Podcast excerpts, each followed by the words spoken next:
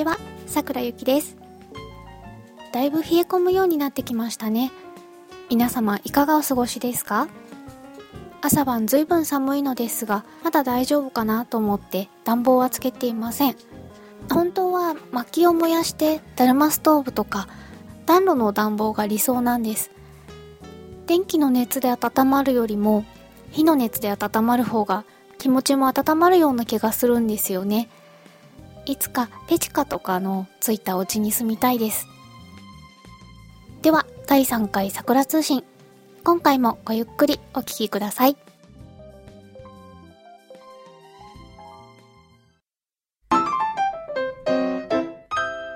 桜通信。桜通信第3回。今回も紐解く歴史、あけぼの亭事件のお話をしようと思います。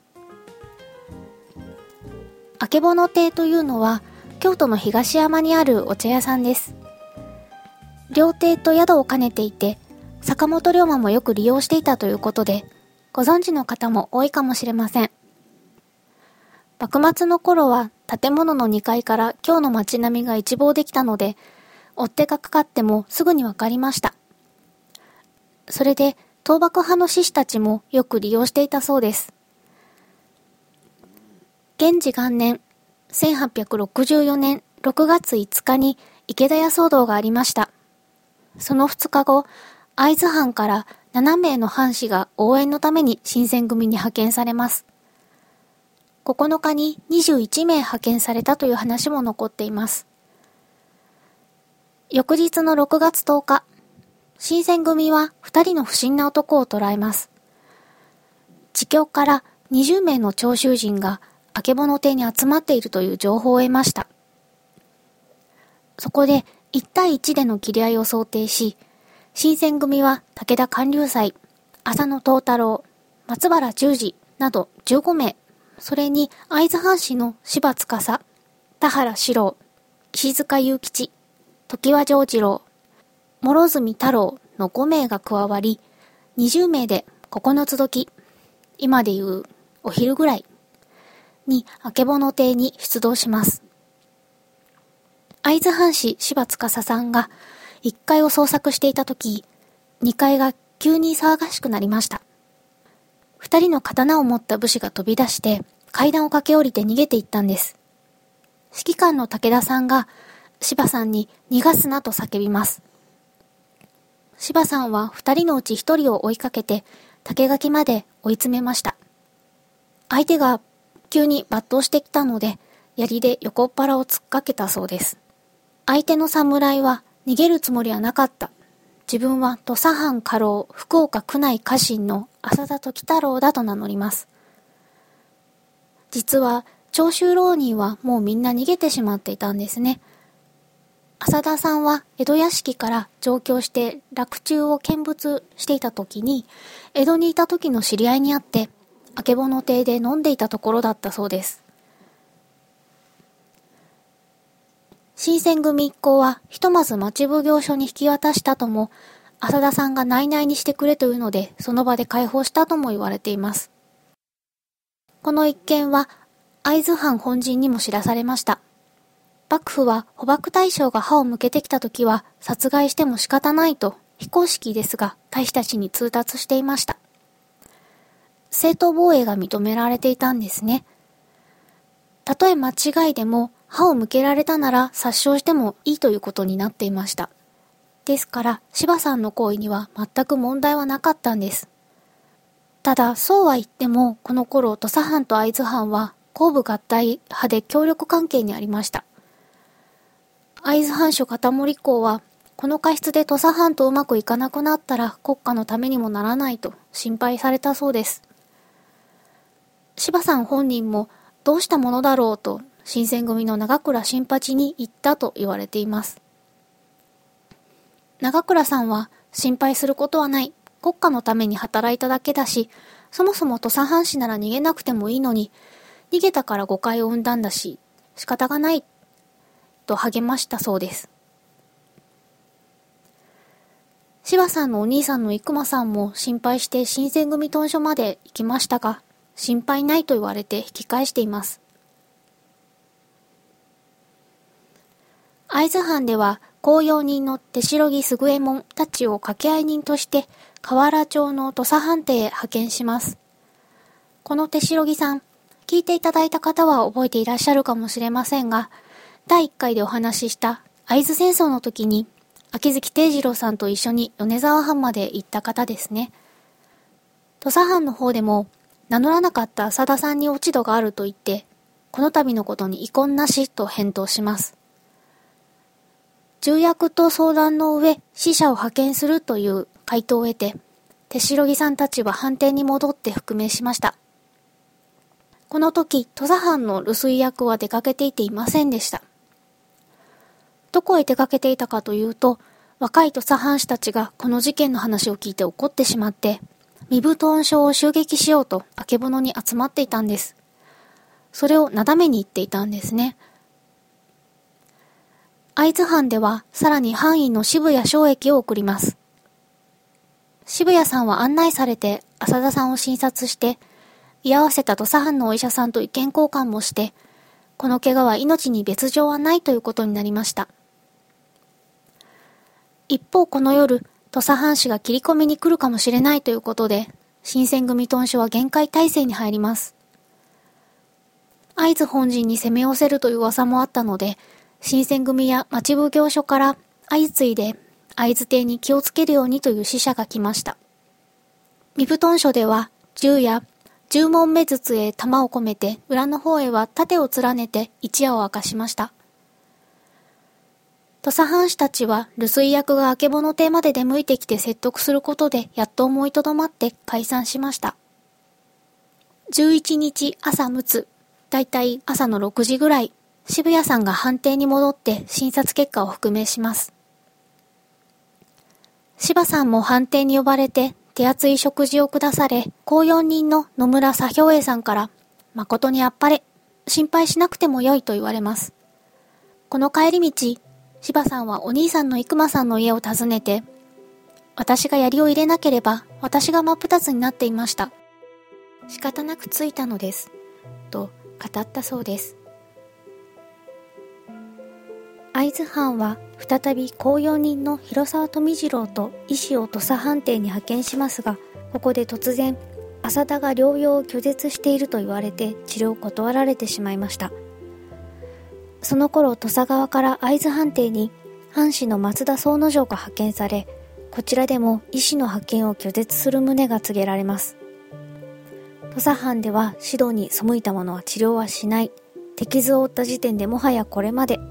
せっかくの心遣いはありがたく思いますが、治療についてはお断りします。せっかく命に別状はないし、こっちにも落ち度があったんだからと言われていたのに、ここに来て合図の死者は土佐判定で門前払いにされてしまいます。これは浅田さんは指導不覚悟で切腹させられるんじゃないだろうか。それで土佐藩とうまくいかなくなるのではないか。あっちが武士道というなら、こっちも武士道で対処するべきだ。と、会津藩上層部では緊急会議が行われました。かといって、先ほども申し上げたように、柴さんに落ち度は全くありません。それで処分をするというのもあまりに酷な話です。片森さんも他にどうしようもない、しかし何とも痛ましいことだと言われたそうです。次の日、組頭の和也さんが柴さんやお兄さんたちを呼んで、片森港が対応に苦慮していることを伝えます。柴さんは、私一人のことで土佐港と断交となってしまっては、誠に恐縮の次第。君主のために命を捨てるのは、指導の本意、と切腹を決意します。四つ半時、もう一人のお兄さん、外三郎さんの解釈で、柴司さんは切腹しました。去年21歳でした。会津藩は手代木さんたちを土佐藩邸に派遣し、このことを報告しました。すると、応対した留守居役の中村さんから、実は浅田さんは、夕べ宿舎へ戻った後、書き置きを残して切腹したのだと告げられるのです。浅田さんが手傷を負って戻った時、仲間に臆病者だと責められたとか、犯により切腹させられたのだという話も残っています。浅田さんだけが切腹させられたのでは不公平だと、土佐藩士たちが怒ったという資料もありますが、この件に関して土佐側の記録というのはかなり少ないです。この時、前土佐藩主の山内陽道は本国に帰っていたので、事件のことは後日通達で知ります。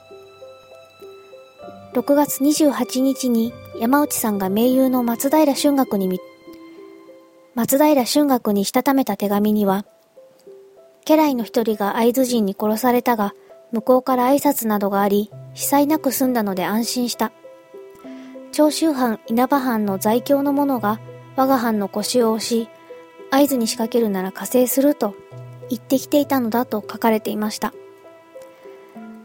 土佐藩が長州藩の煽りに乗っていたら、土佐藩と会津藩の間に大きな亀裂が入っていたに違いありません。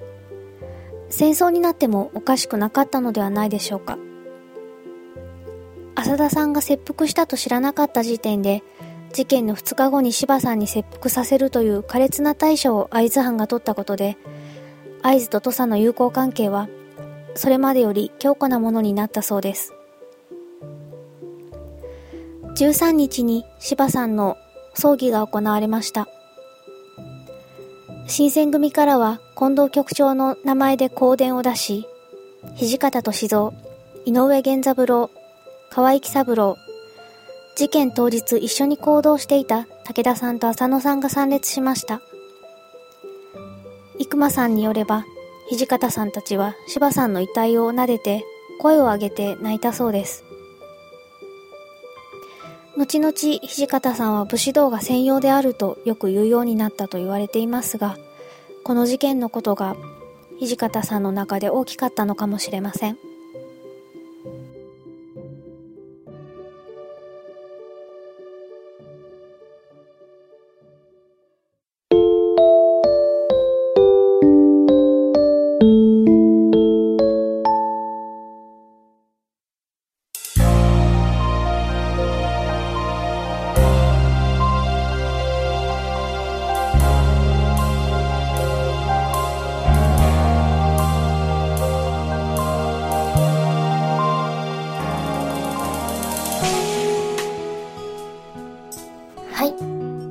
でしたでしょうか？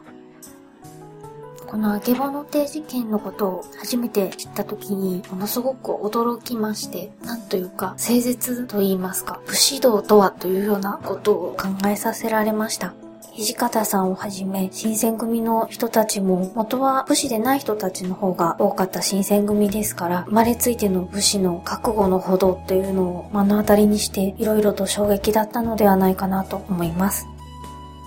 ということで、今回もお聴きいただきましてありがとうございました。ここでお知らせです。11月18日、文学フリマに参加します。E の16のまなゆき文庫というサークル名で、まなずきりつまさんと一緒に作った文庫本を持って参加しますので、いらっしゃる方はぜひ覗いてみてください。お待ちしております。自分の本を作るということは初めてではないんですけれども、同人活動っていうのを初めてなので、結構いろいろと勝手がわからなくって、ちょっと緊張しています。穴崎さんは今までにも同人活動をされたことがあるということで、もうちょっと今ほとんど、まあ、化石なんですけれども、まあ一個同人界の常識みたいなものがちょっと分かっていないので、いろいろと不備があるのではないかと、とても不安でしょうがないんですけれども、当日いらっしゃる方はぜひよろしければ、インの16にも遊びに来てください。それとですね、18日過ぎてからになると思うんですが、電子書籍でもダウンロードしていただけるようにする予定ですので、ぜひそちらの方もご利用ください。よろしくお願いいたします。次回の更新は12月になるかと思います。よろしければまたお聴きください。お相手は桜ゆきでした。ではまた。